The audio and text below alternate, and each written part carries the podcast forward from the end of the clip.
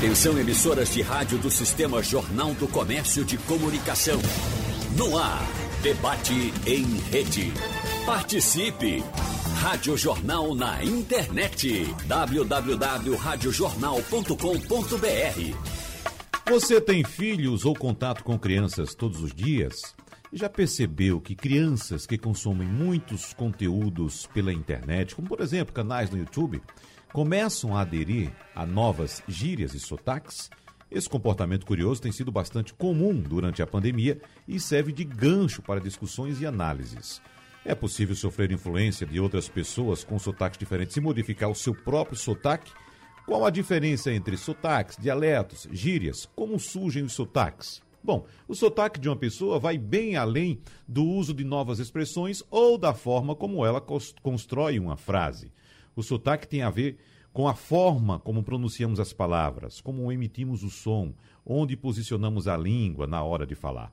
O fonoaudiólogo e linguista Leonardo Lopes, presidente da Sociedade Brasileira de Fonoaudiologia, explica que o uso de novas palavras e gírias, ou a maneira de formular frases, exige um nível de atenção mais refinado, ou seja, identificamos essas diferenças regionais rapidamente quando ouvimos e somos capazes de reproduzi-las no nosso próprio modo de falar. Já o sotaque contempla propriedades acústicas mais refinadas, nuances muito discretas que às vezes nem percebemos. E para imitarmos naturalmente, seria necessário certo nível de interação com o falante dessa variante. Bom, vamos discutir esse assunto, na verdade, ter uma conversa muito descontraída aqui, sem dúvida, com o professor de português, presidente do Cinep, José Ricardo Diniz. Olá, professor José Ricardo, bom dia para o senhor, tudo bem? Bom dia, Wagner, bom dia aos colegas que estão aqui presentes a esse encontro, o professor Maciel, o doutor Xavier, a todos é um prazer estar aqui nessa conversa com vocês. Muito obrigado, professor. A gente recebe também o pedagogo e servidor da Universidade Federal Rural de Pernambuco, Maciel Corrêa, que também é poeta e conhece muito bem o sotaque do interior do Nordeste, principalmente do interior pernambucano. Bom dia, professor Maciel Corrêa.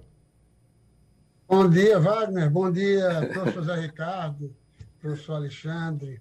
É uma alegria imensa é, essa oportunidade de participar de, de, de, um debate, de um momento desse, com duas figuras tão conceituadas, com uma formação larga. É, o professor Zé Ricardo é uma referência de várias gerações, o professor Alexandre mais novo, mas também com um currículo fantástico. Então, eu confesso que, quando eu recebi o convite, eu hesitei um pouco. E, o que é que eu vou fazer ali? Que contribuição eu eu poderia dar. Você, você vai saber o tamanho da contribuição que você traz, viu, Marcel? Você... foi exatamente o que eu pensei. É. Durante, já essa resposta eu vou ter durante. É. Enquanto eu não puder contribuir muito, eu vou botando, usando a expressão bem nossa lá do, do sertão, é, colocando as cunhas, colocando as cunhas que quando e onde elas é, onde as couber. Exatamente. Mas é isso, alegria imensa. E vamos abraçar também o professor titular em Linguística do Departamento de Letras da Universidade Federal de Pernambuco, doutor em Linguística pela Unicamp e líder do Núcleo de Estudos de Hipertexto e Tecnologia Educacional, Antônio Carlos Xavier. E também é radialista, né? Seja bem-vindo, então, colega. Ô, oh, meu querido, bom dia para você, Wagner. Bom dia, professor Zé Ricardo, como disse Prazer. o Daniel. Professor Xavier, prazer. É uma referência para todos nós. E um prazer estar com você, Maciel Correia. Uma alegria grande mesmo. Conversar sobre linguagem. Exatamente. E a gente já começa falando a respeito do nosso tema, porque o que motivou essa conversa aqui, professor Zé Ricardo, inicialmente com o senhor, é o fato de a gente ter percebido uma mudança de sotaque em nossa região especificamente, principalmente em crianças. Eu vou lhe contar uma história bem particular para o senhor, professor, que é no seu ambiente escolar. Uh, uh, eu fui levar minha, minha filha na escola, início de ano, uh, e lá as crianças ainda se conhecendo, naquela mudança de turma e tal. E uma colega da minha filha chegou falando: Olá, tudo bem? Você está bem e tal? É aquele sotaque né, bem diferente do nosso aqui. Eu perguntei: Você é de São Paulo? Ela falou: Não, eu, eu, nasci, eu sou daqui mesmo. Eu disse: Ah, mas seu pai ou sua mãe são de São Paulo, né? Ela disse: Não, meu pai é de Floresta. Eu disse, ah, é sua mãe? Minha mãe é de Cabrobó. então, veja que diferença, professor. Que vida nós estamos tendo hoje, né? Olha, é, Wagner e professores aqui comigo, o professor Alexandre e o professor Maciel, é, eu tenho uma situação interessante. Uma senhora, naquela época que estava vindo todo mundo para o estaleiro de Suape, não é? vinha gente do sul para cá e tudo mais, e nós começamos a receber muitos alunos de, de fora, de, aqui na escola. Você ia para o shopping, ouvia vários sotaques, propriamente. E na escola aconteceu uma coisa curiosa. Uma mãe veio reclamar que a professora tinha sido grosseira com o, a, a filha dela na educação infantil. E aí eu percebi que não era grosseria. O que foi que ela disse? E o que a professora colocou foi o nosso sotaque, daquela fala mais nossa, o som é mais compacto, não é? é mais claro. A gente não passa de uma sílaba para outra com leveza, não é? as nossas sílabas são bem demarcadas na fala, e ela interpretou isso como rudeza. Uhum no nosso caso. E não era. Era, na verdade, o, o, o, o embate de sotaques. Vê bem, Alexandre, que coisa curiosa. O embate de sotaques, propriamente, que levou para um significado de rudeza, de rispidez, de dureza. E eu fico, eu fico, vou dizer a palavrinha nossa, arretado, quando é, lá eu participo de um ou outro encontro lá no Sul e vou me pronunciar Aí tem gente que diz: o teu sotaque é muito forte. Oi, professor, deu uma congelada aí? Ah, acho que deu uma congelada aqui no sinal do Congelou, professor. Congelou. Então vamos. Mente. Pronto, voltou. É. Pois não, professor. Pra, pra, pra, a... Então, vamos recapitular, por favor. Pois não. Então, recapitulando só, a questão do sotaque demarcado, muitos veem como eu vejo muito nas lives, quando eu estou participando, fala que sotaque. Eu digo, bom, que sotaque o quê? Bota um adjetivo, não é? Porque é como se fosse algo estranho. Não é. Nós falamos a mesma língua, agora há uma personalidade regional, vamos dizer assim, que está nessas sutilezas acústicas e que levam a outros entendimentos propriamente. Então, disso a gente chega ao preconceito, propriamente. Uhum. Daí para o preconceito é um passo não é? que vai ser abordado mais adiante. Mas fechando a minha fala, essa questão da, da influência da internet, por exemplo, os modos de dizer de uma pepa, não é? o modo de falar de uma pepa, não é? de um Felipe Neto, de um Lucas Neto, você começa a perceber que a criança vai reproduzindo aquilo propriamente. E isso tem acontecido como um fenômeno, realmente. A gente percebe isso aí. Como você tem uma incidência muito grande desses influencers da área infantil, que eles são normalmente sulistas, aí já começamos a perceber nas nossas crianças, notadamente na primeira infância, a gente começa a perceber isso de uma maneira bem pronunciada. É uma, algo que vem sendo estudado e que causa espécie e tira algo que o sotaque, para mim, é fundamental. O sotaque é identitário, uhum. não é? O sotaque é identitário. Eu gostaria de começar com esse aspecto e não elemento motivador de preconceito. Eu queria começar com esse ponto é, inicialmente. Vamos saber por qual ponto começa o professor Antônio Carlos Xavier, porque eu estou lembrando aqui, professor Antônio Carlos, pegando essa explicação do professor Zé Ricardo a respeito da influência da internet, que no meu tempo de menino, no interior, Maciel Correia sabe muito bem disso, que viveu no interior também, a gente não tinha contato com outras mídias assim. A mídia que nós tínhamos contato na época era a televisão e era um contato restrito, porque a televisão, no meu tempo de criança, começava no interior meio-dia. Veja só, até meio-dia, de meia-noite a meio-dia, a televisão saía do ar. Não tínhamos televisão. Ou um pouco mais na madrugada, uma, duas, saía do ar.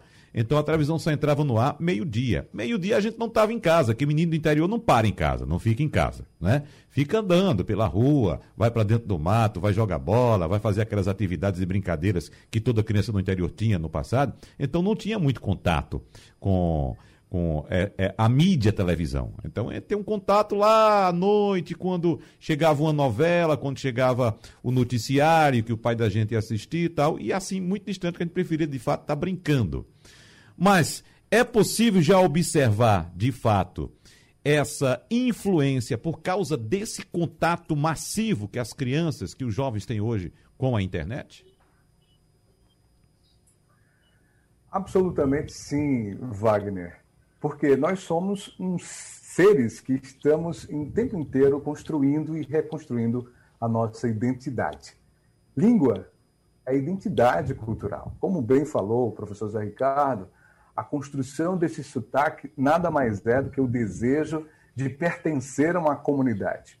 Então, a criança, quando é muito exposta a esses youtubers, elas, por gostarem, acham que aquele é um modelo ideal. E aí vão reproduzindo é, no dia a dia com a sua família. Mas, à medida que eles perdem o contato, vem à tona a sua real identidade construída lá na mais tenra idade com os seus pais, os seus irmãos, os seus familiares. Então, isso, eu diria, é uma exposição que, por força dessa exposição, tende a haver uma assimilação. Mas, ainda bem, né, essa assimilação ela solta-se, desprende-se mais facilmente à medida que ela perde esse, esse, essa exposição a esses ídolos, que são verdadeiros ídolos. Né? E como a própria matéria que você abre, diz, a pandemia deixou essas crianças em casa, elas ficaram bastante reféns né, dos, dos notebooks, dos tablets,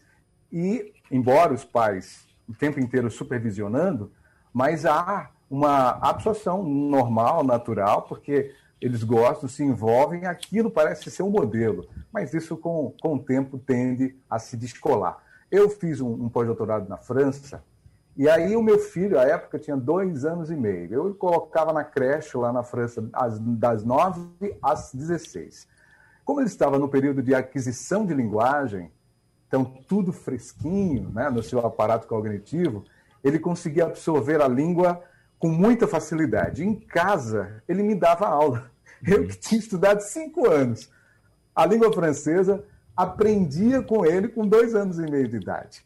E aí, quando a gente voltou, bastou que seis meses para que ele parasse com aquele convívio e perdesse um pouco desse, dessa língua francesa. Com um ano, ele já praticamente não tinha mais. É bem verdade que ele pode re, remontar toda essa estrutura, mas com um ano, depois de não ter mais contato nem exposição, ele não havia mais desejo de falar, não havia mais a necessidade do pertencimento.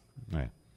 Interessante. Agora, Marcel Corrêa, eu estou lembrando aqui também que durante a, a, a, minha experiência com pessoas de outras regiões aqui, e eu vou ressaltar também aqui, professor Zé Ricardo, professor Antônio Carlos, essa questão da troca em interpessoal de sotaques em nossa região aqui. Daqui a pouco eu toco nesse assunto especificamente, que eu vou trazer outra experiência também.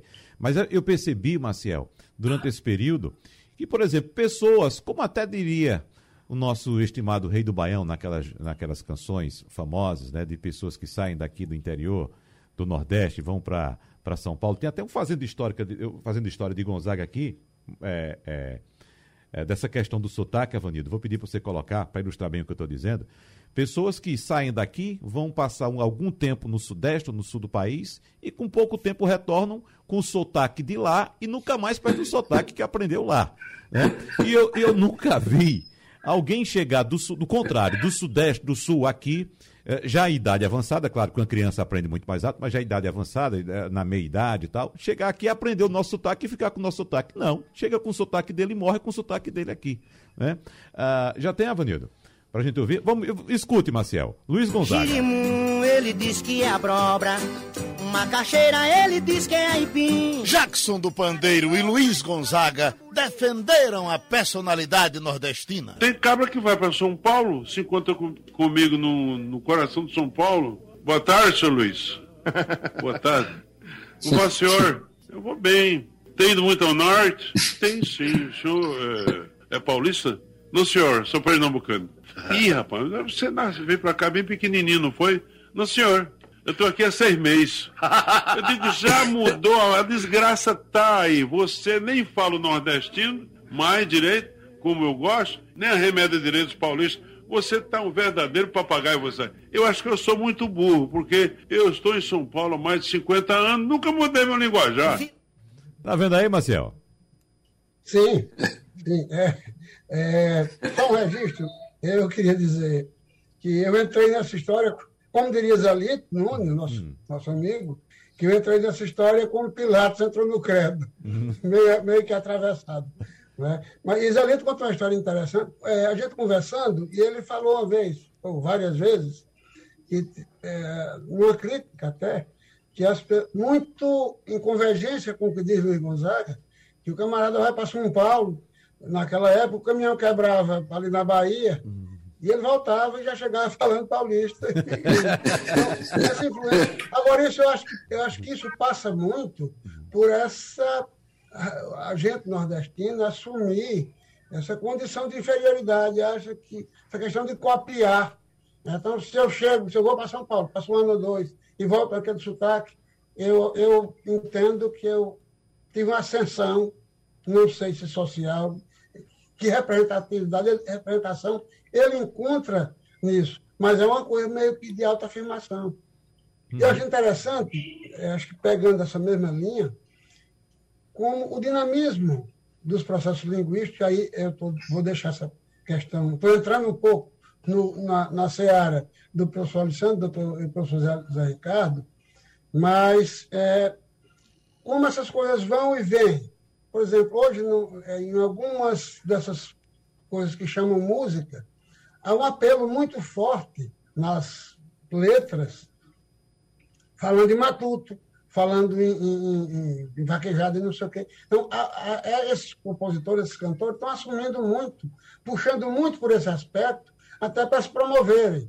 Uhum. E é interessante como essas coisas, às vezes, são muito contraditórias. Há pouco tempo, eu, enquanto as, as mesmas pessoas pegam esse caminho, assumem essa postura, eu estava num jogo de futebol há um, dois anos, o time daqui do Recife contra um da capital, contra um do interior, e quando o jogador do interior pegar, o que esse matuto? Quer dizer, esse mesmo termo, que às vezes é pejorativo, ele serve também como uma certa referência de, de ascensão. Então, esses processos são muito interessantes.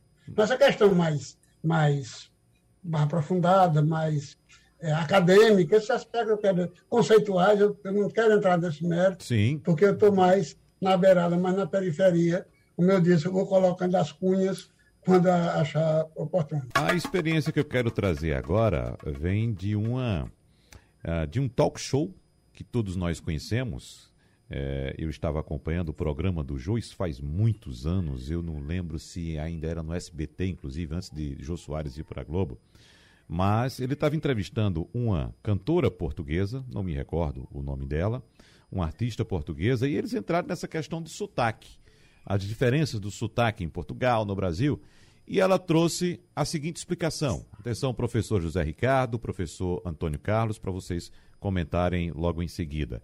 Ela disse o seguinte: uh, que em Portugal, pelo fato de Portugal estar na Europa e conviver com outras línguas, houve um avanço da linguagem. A língua modernizou-se por causa do contato com outras línguas, ali com o francês, com o espanhol ali do lado, com o inglês, com o italiano, os dialetos todos.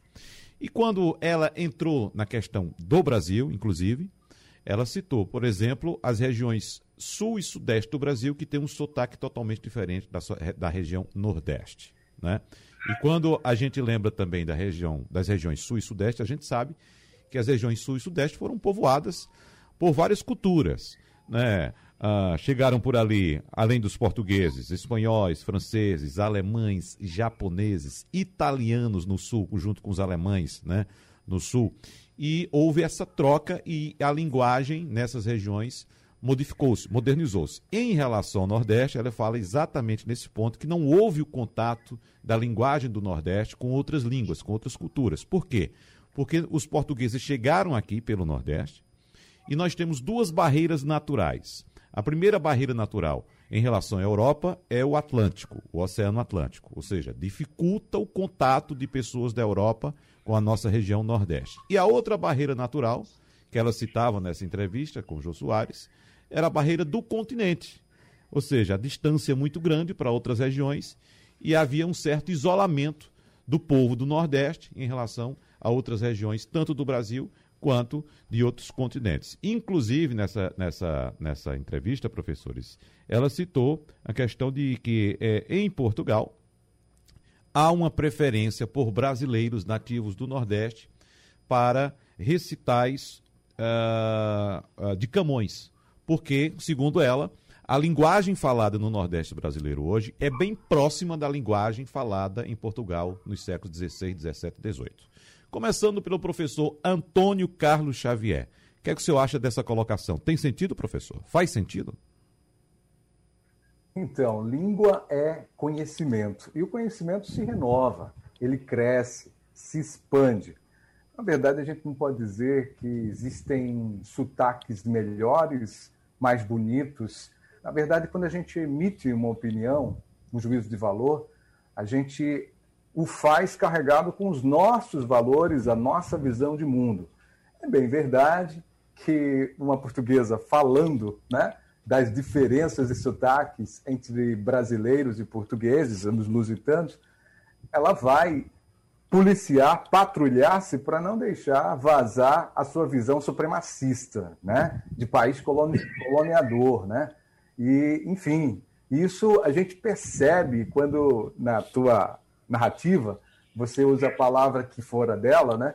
Avanços, né? Que Portugal, pela relação com outras línguas, avançou. E aí deixa implícito que o Brasil não avançou nesse aspecto.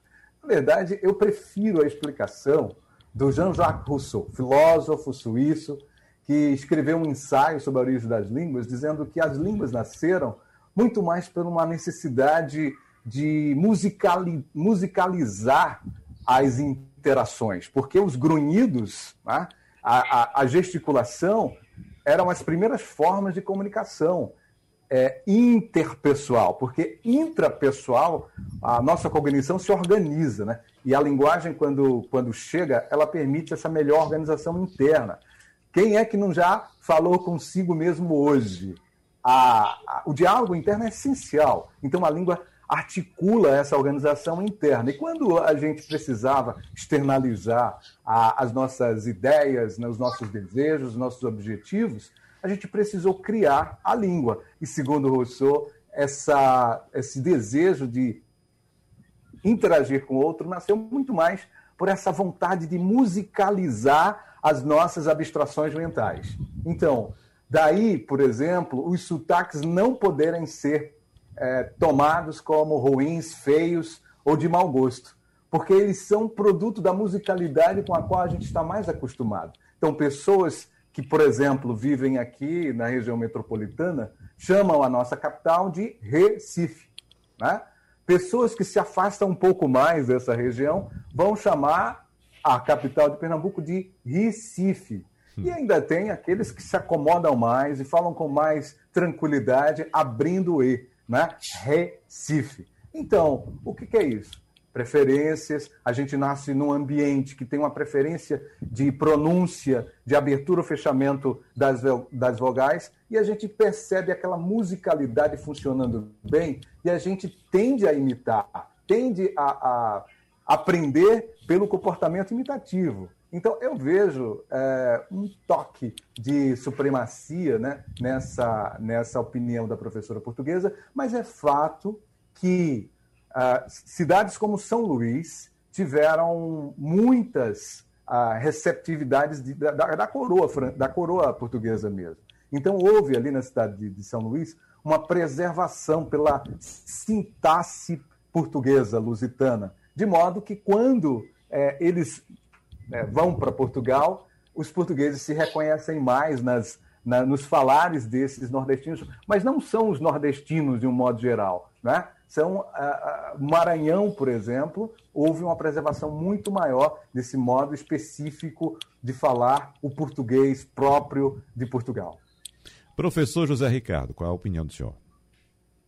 É, eu, eu vou na linha que o professor Antônio Carlos colocou, a ideia da vaidade de ser a origem. Não é? de, isso há, eu tenho um fato concreto disso. A minha filha caçula passou esse período aí de pandemia é, em Portugal, justamente fazendo o mestrado dela. E a, as, os professores, e notadamente uma professora dela, certo? colocava erros na, no, no, texto dela que eram de um português é, padrão.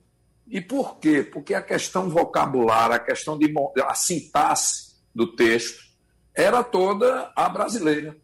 E ela dizia que aquilo era uma forma, ela não dizia, mas ela dizia, não é? Ela exprimia isso no, na, na forma de conduzir a conversa, que havia a ideia da supremacia, que nós falávamos o português mal falado, propriamente. Ora, você vê isso em Portugal, dentro de Portugal, você vê o, o, o português da área central ali de Lisboa em relação ao português alentejando, né, aquela parte sul, de Portugal, eles são profundamente irônicos, muitas vezes como os sulistas são em relação a nós, nordestinos, propriamente. Aí entra uma questão de estrutura de poder também, não é? é de, da questão civilizatória, cosmopolita e assim por diante. Então, eu vejo que há preconceito sim.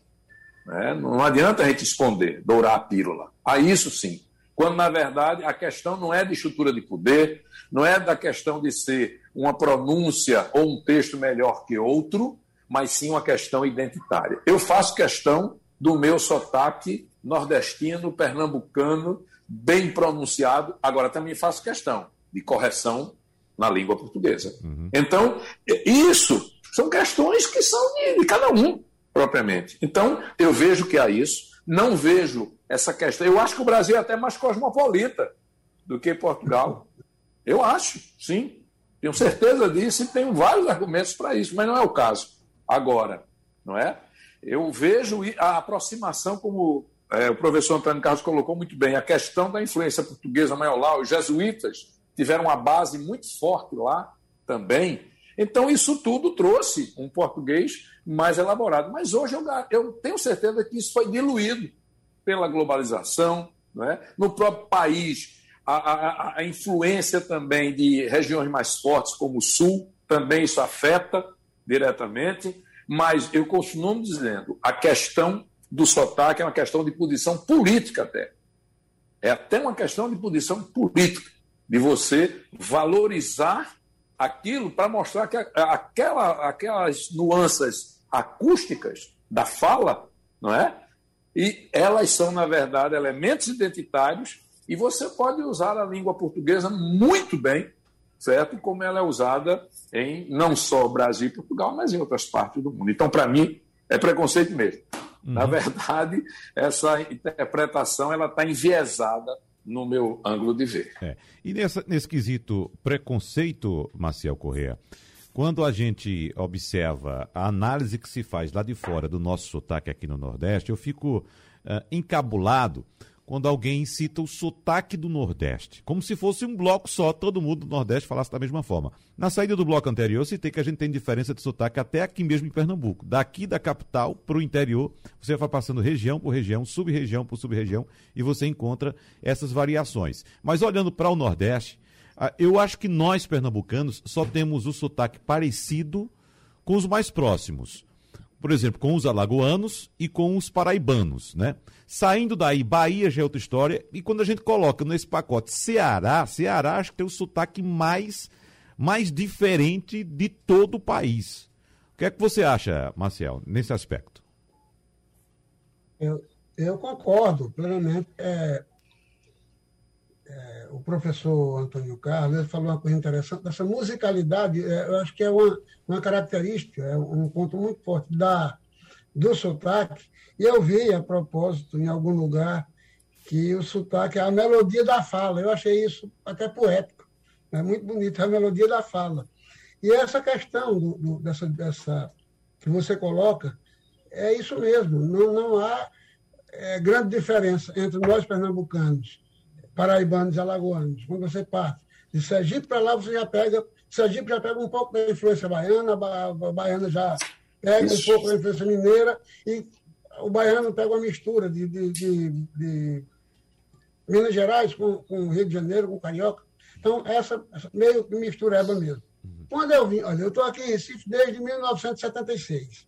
O professor Zé Ricardo falou uma questão interessante, que é a questão identitária, um, um, uma identidade mesmo cultural. Eu cheguei aqui em, em 76, lá do sertão, e nunca mudei meu sotaque.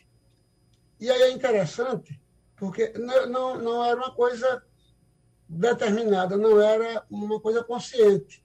Eu cheguei a dizer, não, eu vou, uma resistência. Não, era uma coisa natural. Eu acho que isso aí caracteriza que eu assumi aquilo ali como uma identidade mesmo. Né? E até hoje, eu, quando eu falar, todo mundo sabe que sou do interior.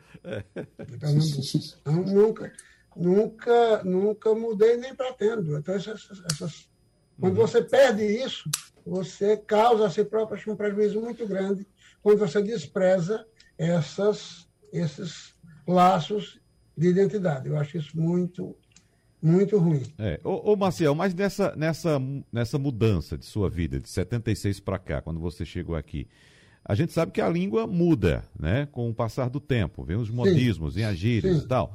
Agora, me diga é aí. Dinâmico, é, é muito dinâmico. É, exatamente. Uma palavra ou um termo que você acha que esteja desaparecendo, ou até mesmo já desapareceu da nossa linguagem. Eu lembro, eu lembro lá no interior, as pessoas utilizavam muito, quando eu morava lá, é, Maciel, para apressar alguém, o termo havia. Havia, menino. Havia. havia né? havia. Eu nunca mais ouvi é. alguém falando havia, né? A não ser em termos de aviamentos, a mandei aviar, ou então aviar. Sim? Mas sim, havia no sim. termo de pressa tal. Qual o termo que você acha que desapareceu? Ah, apareceram muito interessante. Você falando disso, agora não me ocorre outro termo, mas eu uso muito no meu dia a dia e tem alguns amigos, mas tu tem que, você deve registrar isso para que nem você mesmo perca. Porque há, há termos muito interessantes que eu uso com uma certa frequência. Agora, não me ocorre nenhum. Uhum. Você usa que... ainda umbregar Chumbregar. Chumbregar. Lero, lero. Lero, lero. Escrafunchar os dentes. Escrafunchar os dentes. Então tem essas coisas. E só pegando um ganchinho nisso aí, tem essas, umas coisas que, umas expressões, que aí não, não é questão de sotaque, mas está dentro do contexto da nossa, do nosso, da nossa conversa. É, ali no Pajeú, que é uma região muito muito, um povo muito criativo, inventivo. E lá em São José do Egito, é, é, surgiram expressões assim, pelo menos duas que eu, que eu é, marquei, que eu acho que é uma tendência delas ter uma onda e depois passar, mas permanecem. Essas, essas duas que eu me lembro, é quando uma coisa é muito boa, você pergunta ao cara, ah, a festa foi boa, prestando. prestando. prestando. E é interessante que aí aquele grupo Vatos e Violas, que uhum. Wagner conhece, Sim. eles compuseram, fizeram uma música que o nome Tudo que é bom presta. Uhum. e a outra expressão lá em São José, que é tu vai para a festa, vou mesmo. Uhum. E até no, no, na negativa o cara diz, vou não mesmo, foi não mesmo. Então, essas coisas que come, é, é, é, solidificam muito essa, essa identidade cultural, né? de, de, de diálogo, de, aí passa por a questão do dialeto mesmo da, da cidade. Então, essas coisas são muito fortes. Uhum. Então, eu conheço mais uma pessoa que, que tem um, um, repertório muito grande dessas, desses termos não mais tão usados, ou pouquíssimo usados, que é Valdério. Valdério Siqueira, uhum. que ele, ele guarda muita coisa e sempre que a gente que nós conversamos, a gente coloca em evidência esses, esses termos. Aqui pelo painel interativo da Rádio Jornal tem a mensagem de João, que está em Auckland, na Nova Zelândia, dizendo o seguinte: assunto importante. Confesso que o sotaque é algo muito influenciador na conversação. Me lembro de estar em São Paulo conversando com um paulista em determinado momento, falamos sobre algo sério, mas ele me retribuiu com motivo de risadagem, como se meu sotaque fosse motivo de ironia. E a gente percebe muito isso ainda, né, professor Zé Ricardo? Que uh, mesmo a gente chegando em outras regiões ainda hoje, a gente percebe que as pessoas uh, uh, até fazem esse ar de, de, de gozação com o nosso sotaque. Agora, eu lembro, professor, que no meu tempo de escola ainda, lá nos idos de 1985, chegou uma, uma colega nossa na escola, vinda de São Paulo, e a turma todinha era, era a, a, a, apontando o sotaque dela, brincando, como se diz aqui, tirando onda também do sotaque dela. Isso acho que ocorre dos dois lados, não, professor Zé Ricardo? Acontece sim, eu entendo que aconteça porque é, é a forma de você, é, eu diria até mesmo você fazer um jogo de, de é, é, há uma certa competitividade, vamos dizer, nessa história. Eu quero dizer com isso o seguinte: você vê que há o diferente, aquilo que está ali é diferente do seu propriamente. Agora, quando isso passa para uma relação propriamente de poder, certo? De ser civilizado, ser mais civilizado, ser menos civilizado, aí a coisa vai ganhando outra figura. Mas que é motivo de gozação? É. Uhum. Isso é, um, é uma brincadeira normal. Agora, a verdade é que quando o mundo está se espalhando, aqui mesmo dentro, né, eu falei o caso de, daquele tempo de swap, que você ia para o shopping e ouvia vários sotaques, isso é uma forma de você também quebrando barreiras certo? E você ia quebrando barreiras porque você ouvia sotaques ali de várias regiões do país. Então, eu acho que esse, esse, essa gozação, quando você diz que um carioca fala titia, uhum. você não está procurando destacar a peculiaridade. É? Você vai, vai justamente fazer algo que é, é um jogo, é, é um xiste, é uma brincadeira, mas que no fundo você está criticando, você está ironizando por ser diferente. Na verdade, o que a gente deve fazer é valorizar todas essas diferenças. É. Eu, quando participo de reuniões assim, que tem professores de todo o país, imagine, Wagner, você tem professores e diretores de todo o país. Eu acho aquilo uma coisa maravilhosa, porque cada pronunciamento ali traz para mim uma forma diferente de ouvir. São, no, são detalhes acústicos que, para mim, são muito identitários e eu vejo isso naquelas pessoas que ali estão falando. Então, eu vejo isso como algo muito positivo. Agora, que há esse tom de gozação, de brincadeira, até mesmo vocabular, né? É, a, o oxo da gente, por exemplo. Né? O oxo da gente ele é gozado em todo canto. Uhum. Quando você está numa roda de sulistas, ele faz. Como é que vocês dizem disso? Oxe, né? Uhum. vocês dizem disso. Eu digo, é, e vocês dizem, gente, é. Não é, é a mesma coisa. Urra, meu! urra, meu, então. Urra, meu, então. É. Não uhum. é? O bar do, do gaúcho, então. O ai do mineiro. coisas que a, o, o, o ai, não é? Uhum. E por aí vai. Então, essas questões todas que a gente percebe, inclusive dentro do Estado. O VI, por exemplo, que você pega ali a Agreste, não é? Você pega muito essa expressão, eu vou lá, vi. É. Não é? O, o, o vi é como os portugueses usam lá o pá deles. Então, pá, vais pá. Não é? uhum. é? é mais uma interjeição, é mais uma forma, a função fática da linguagem. Você vê se o canal de comunicação está funcionando entre os falantes ali. Então eu vejo isso, a jocosidade, sem dúvida que há, a ironia, não é? é mas isso faz parte do jogo. É. O que eu insisto é que ninguém deve perder sua identidade por tais questões, de maneira alguma. Eu vou trazer outra questão aqui para o professor Antônio Carlos, que Juliano do, do Recife está trazendo aqui para a gente, e é mais ou menos aquilo que a gente começou já no começo do programa. Ele diz o seguinte: minha filha tem oito anos e assiste muito a um canal de uma dessas garotinhas pela internet e percebo que ela está puxando o sotaque para o interior paulista. Expliquei a ela para ela parar de falar daquele jeito, pois ela poderia perder sua identidade. E até que ela está melhorando. O senhor recomenda, professor Antônio Carlos, que os pais tenham essa vigilância também em relação a, a, a mudanças de sotaque? Então, Wagner, só queria voltar um pouquinho à questão do sotaque. E é, você disse assim: o, no Ceará, o cearense tem um sotaque mais na verdade, viria um adjetivo aí, não é? Uhum. É a, gente, a gente é vítima desse, dessa reação de estranhamento diante do novo, diante do diferente. Então, o falar que não me é familiar, ele gera algum tipo de reação.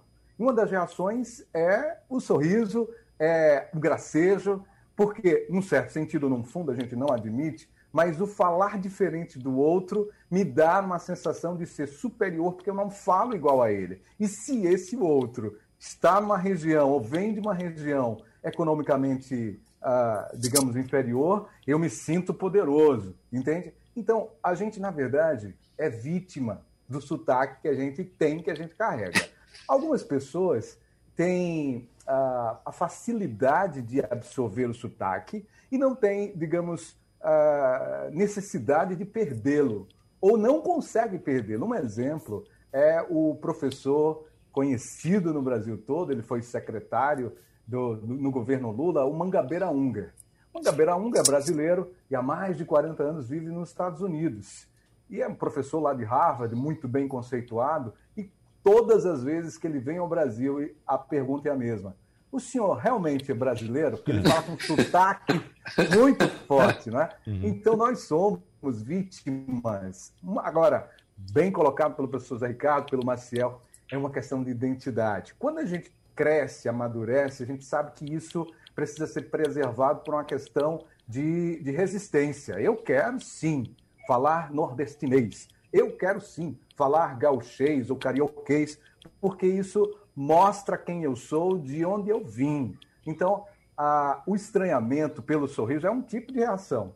E a gente que já tem uma certa idade, né, a gente não precisa, não deve se entristecer se achar inferior, porque é normal, diante do novo, as pessoas têm reações diversas. E o primeiro contato que a gente tem com o outro no diferente é a fala. Né? Uhum. Com relação à pergunta do Juliano, é, eu acho que eh, ele não precisa fazer esse patrulhamento sobre a filha. A filha está em processo de construção de suas múltiplas identidades. Né? Identidade cultural, identidade linguística, identidade social. E com o tempo ela vai perceber que não dá para forçar um sotaque num lugar em que todo mundo não fala, não tem, não corrobora, não é, ratifica esse sotaque dela. Então fica tranquilo, Juliano, vai chegar um momento em que ela vai se assumir enquanto, enquanto pessoa da localidade, com a cultura, com a identidade dela. Fica tranquilo. Kleberton, vou passar aqui para o professor Zé Ricardo. Ele, é, o, o, professor Antônio Carlos falando, eu lembrei aqui dessa pergunta de Kleberton, de Águas Compridas. Ele disse que escuta muito. Ele quer saber, inclusive, por que é tão difícil nós utilizarmos o termo nós nas conversas. Nós estamos conversando, nós vamos. Ele diz o seguinte, professor Ricardo: todo mundo usa a expressão a gente. A gente vai, a gente está, né? a gente volta, a gente retorna. Uh, ele quer saber se é correto ou se isso é somente uma questão de linguagem local, professor. Não, não. Você usa é, a, a, gente, você usa no, no Brasil inteiro. E, uhum. inclusive, em Portugal já começa a se ouvir largamente também. É muito curioso, não é? Porque o agente ele é muito mais oral, ele é muito mais. É, ele aproxima. E o nós, ele formaliza. E até mesmo porque você não precisa usar o nós quando você já usa o verbo. Não é? Ou você, nós vamos, vamos. Uhum. Vamos chegar lá na hora. Você não precisa estar, nós vamos chegar lá na hora. Então, a funcionalidade da linguagem foi que tirou. O problema é muitas vezes, e quantas vezes a gente diz a gente vamos? Não é? é. A contaminação aí da, das duas estruturas. Então, o bom é você usar a gente vai, ou vamos, ou nós vamos, não é? Você usar isso. Agora, ser uma expressão mais coloquial não quer dizer que seja uma expressão menos valorizada, que tenha o juízo de valor com relação àquela expressão. Não. Eu uso o agente quando ele está mais à vontade, e no discurso formal, ou você diz nós vamos, ou usa só o vamos mesmo. É? Uhum. Isso depende muito da adequação à situação de comunicação que você está vivenciando. Muito bem. Bom, eu quero agradecer então ao professor José Ricardo Diniz, mais uma vez colaborando com a gente, ao professor titular em Linguística do Departamento de Letras da UFPE, Antônio Carlos Xavier, e Maciel Corrêa, para fechar nossa conversa, Maciel, eu queria que você trouxesse aí 30 segundinhos só, Maciel, por favor, o que diria o nosso querido Ariano Suassuna dessa conversa, só para a gente fechar. Eu queria parabenizar a, a, a Ricardo, né? É, repare, doutor Antônio, é, Antônio Carlos, eu estava chamando de Alexandre, eu peço minha desculpa, mas eu acho que foi um momento valoroso e muito importante para, principalmente para essas gerações que são reféns desses negócios, desses, desses aparelhos andam nas mãos o tempo todo, sem deixar pegar no livro. Mas é, é só agradecer a, pela participação. Que fechamento, que fechamento, Marcelo. Muito obrigado a todos. Abraço, professores. É Ricardo Diniz, Marcel Correia e Antônio Carlos Xavier. Sugestão ou comentário sobre o programa que você acaba de ouvir, envie para o e-mail ouvinte@radiojornal.com.br ou para o endereço Rua do Lima 250, Santo Amaro, Recife, Pernambuco.